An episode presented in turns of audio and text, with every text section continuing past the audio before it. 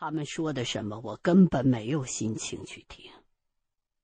那一刻，我突然十分的理解那个野人。在这个地方，也许丧失理智反而是一种自我保护的手段。不然的话，你的肉体还没垮，精神就已经先垮了。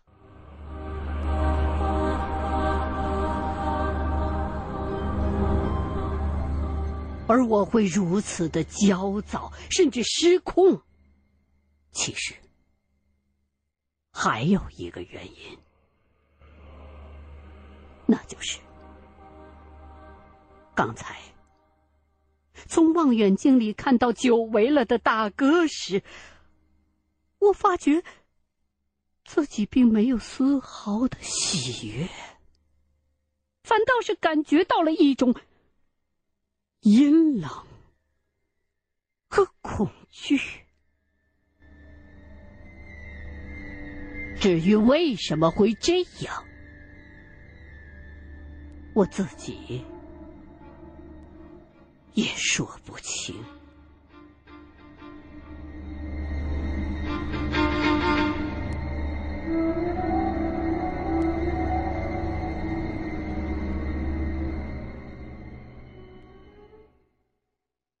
发泄之后，慢慢的冷静了下来。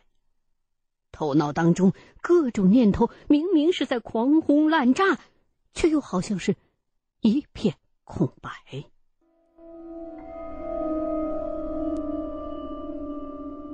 这种状态不知道持续了多久。反正，直到窗外的雷雨停了，我才被身边发生的事情拽回到现实当中。杨耀武又吐了。他从昨天开始就断断续续的高烧不退，我甚至真有点担心是森林脑炎。可是，留意了一下，并没有相关的症状。因为之前没有吃什么东西，杨耀武这会儿只吐出一些胆汁和胃酸。快睡觉的时候碰上这种事儿，谁的心情都不好。几个人骂骂咧咧的，捏着鼻子帮着他收拾残局。老爷子因为我们不愿意今天下山，本来就一肚子的不痛快，这会儿又故意找茬似的，指着杨耀武说道：“这倒霉娃子病得这么重，三天是肯定好不了的，到时候走不了道我看你们咋整？”我听了眉头一皱，这还真是个问题。就问阿廖沙，到时候该怎么办？没想到阿廖沙就俩手一摊：“问我干什么呀？你们想办法就是了。”哎，这话说着轻巧，听着真是刺耳。我有一种吞了苍蝇的感觉。再想起这老毛子之前的种种言行，顿时气不打一处来，指着他的大鼻子就骂了起来：“怎么问你啊？不问你问谁啊？”我知道你打的什么主意，人比金子沉多了是吧？不就三千块钱吗？便宜！你什么意思？阿廖沙盯着我，半瘫的脸上拧出了个比鬼还难看的表情。什么意思？你明白？你的命是命，别人的命就不是命了。没他你早死了，知不知道？狗日的，一点人性都没有！阿廖沙上来猛搡了我一把，你他妈把话说清楚，谁没人性？接着叽里咕噜的冒出了一串听不懂的俄语，估计是在骂人。他突然动手，我一点都没防备，被推的一个趔趄，差点摔倒，心中更怒，正要冲过去找回来，武建超却一把把我给拽住了。行了，行了，行了，吵鸡巴吵啊！大把人吃枪药了，你给我过来。阿廖沙那边被老爷子劝住了，武建超。则把我拽到了屋外头稍稍远一些的地方。先是骂了我一顿，说：“你刚才不应该那么乱吼。”杨耀武就在边上躺着呢，又不是听不着，咱们这么吵，让人家怎么想？我很不忿，说：“那臭老毛子不把手底下人命当回事儿，太他妈过分了！我看不过去才出头的，你刚才也听见了，他那是人话吗？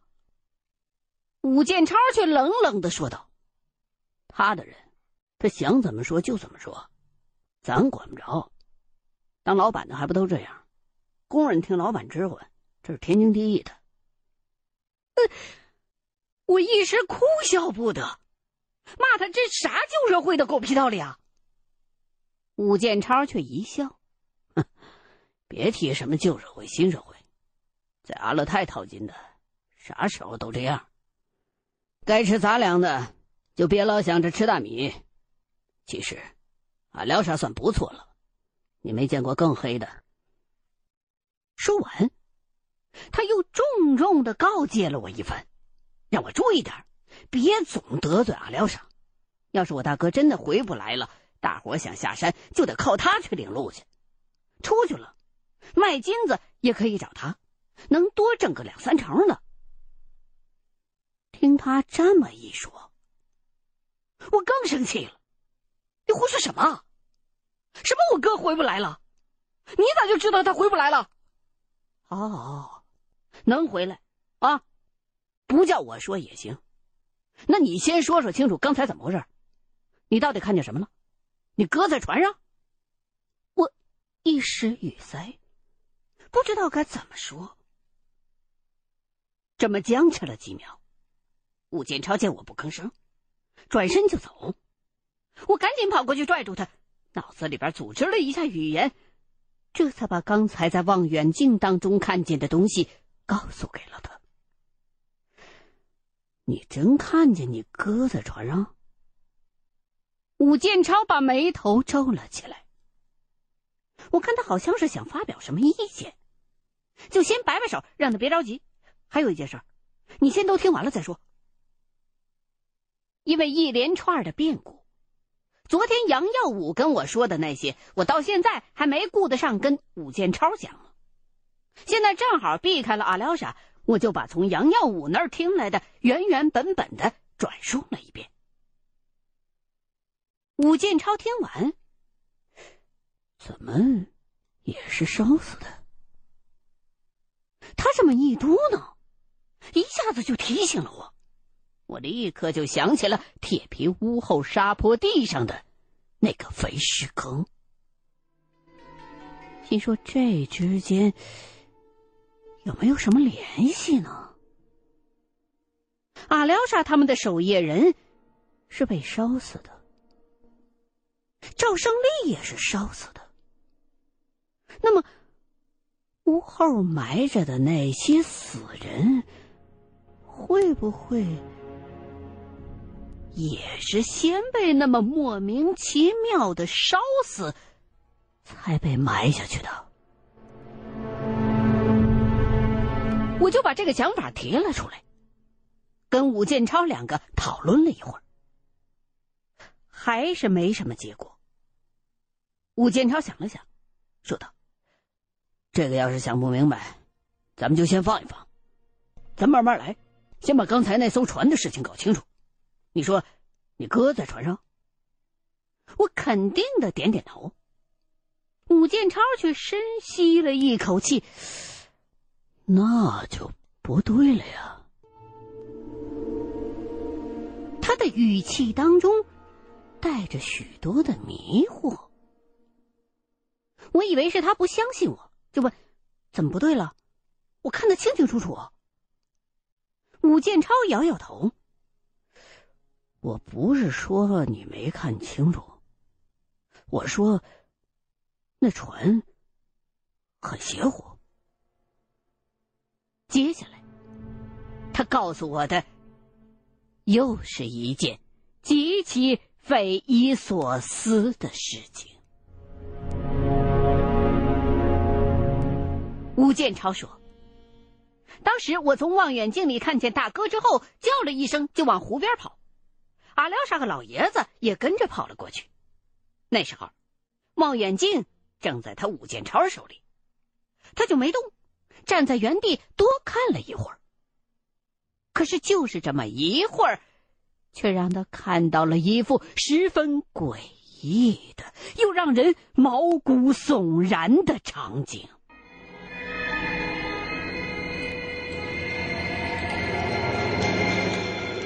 就在大雨落下来之前的几秒钟，那艘船就已经不见了。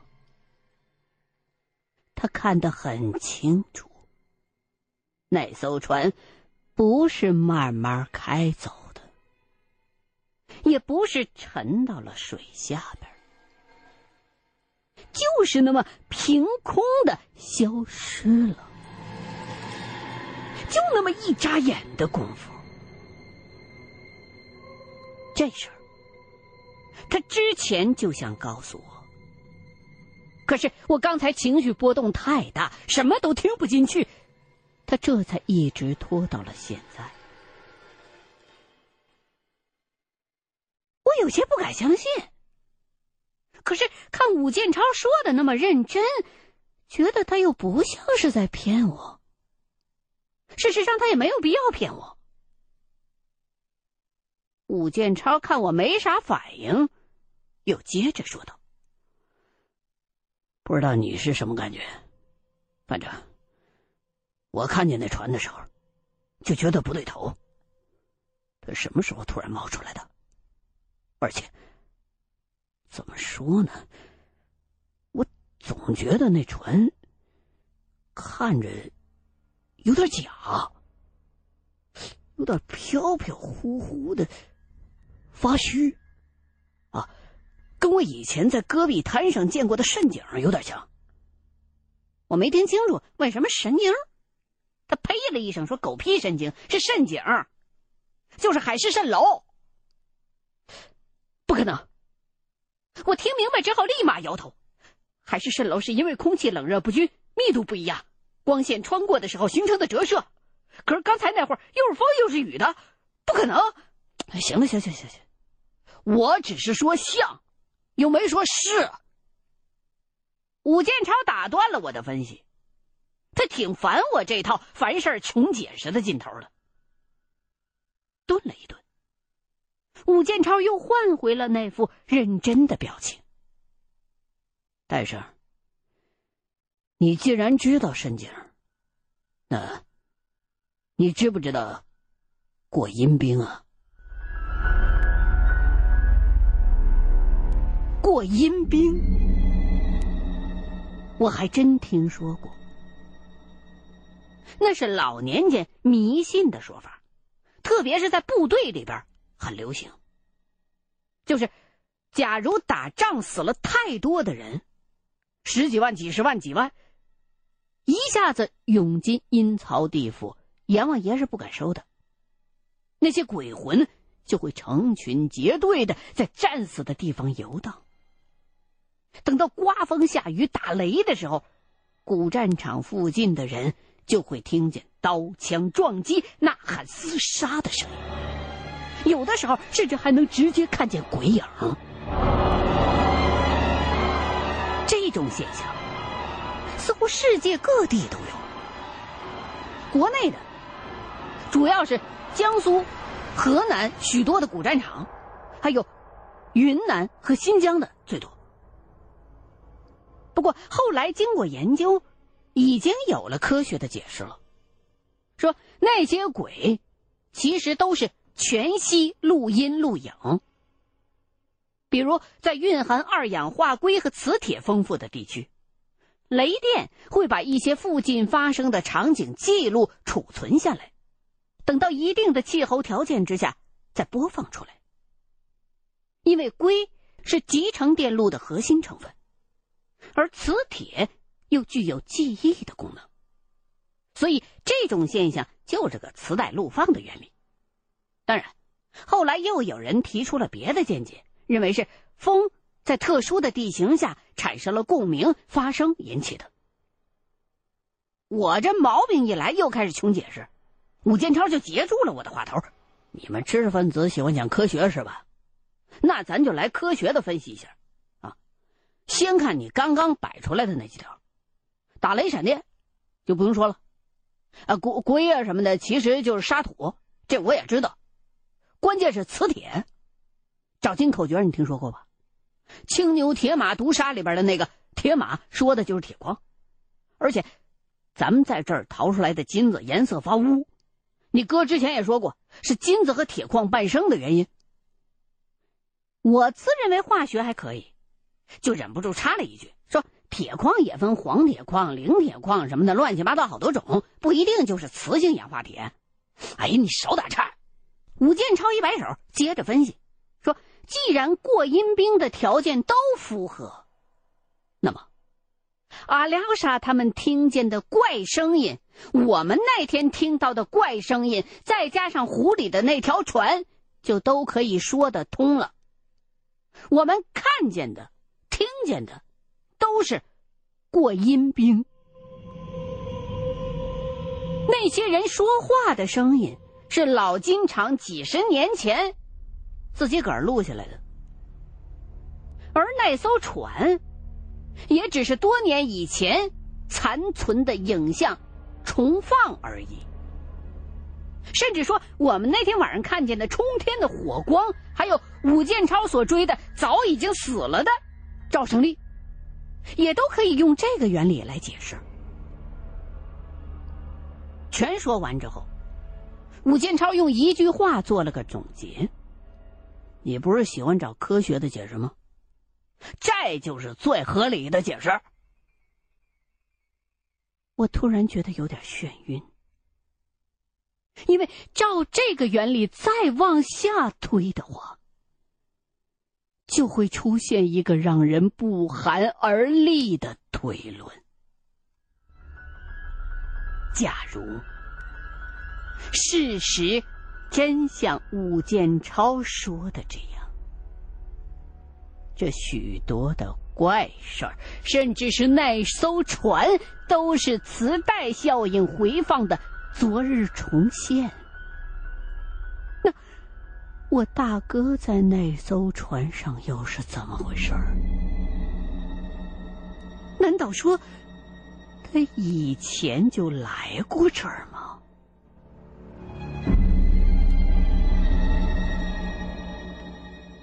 大哥之前是地质队员，阿尔泰山又是重要的矿区。如果他在若干年前来过这儿，倒也说得过去。可是他怎么从来没有跟我们提起过？我们来的时候走了一大圈冤枉路的。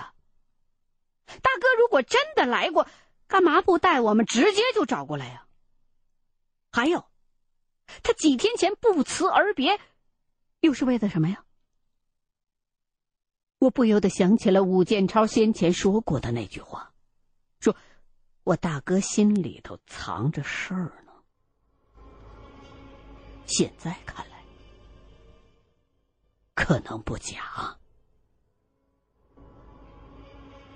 而这个时候，武建超似乎又想到了什么问题，脸色又是一变。不对，我差点忘了，那天晚上。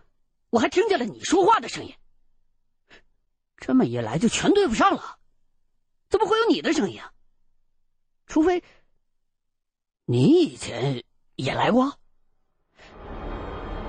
经他这么一提醒，我也想起来了，马上摇头说：“那不可能，你看我年龄你就知道，所以你绝对是听错了。那那又真的是我的声。”我自己怎么可能听不出来啊？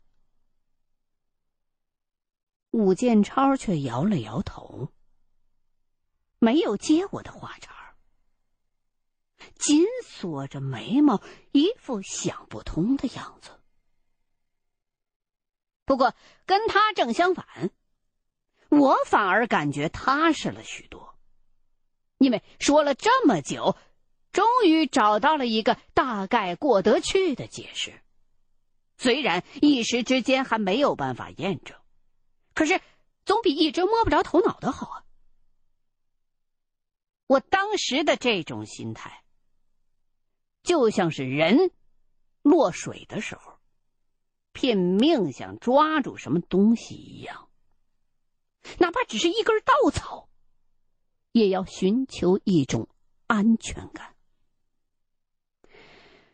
可笑的是，事后证明，这只不过是让我自己从一个未知走向另外一个未知，从一个问题引发出更多的问题，从一个深渊掉进了另外一个深渊而已。